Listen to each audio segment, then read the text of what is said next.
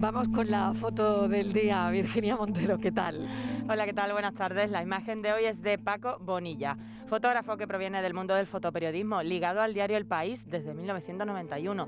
También ha trabajado durante muchos años como freelance para EFE y la agencia Reuters desde Almería.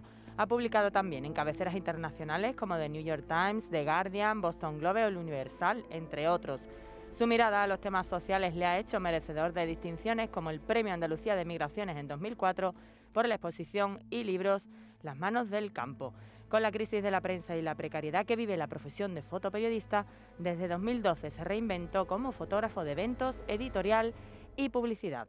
Y ya saben nuestros oyentes que pueden ver la foto del día en nuestras redes sociales.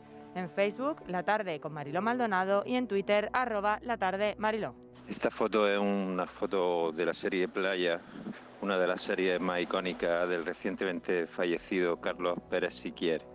En ella eh, se una modernidad en la, en España de los años 70 y una foto llena de colorido y lleno de, significado en, en, la época en la que está hecha y dentro de, la fotografía española eh, marcó, junto con el, fundador de la revista FAL, marcó una época muy importante y un punto de inflexión dentro de la fotografía española y de la cultura visual de este país.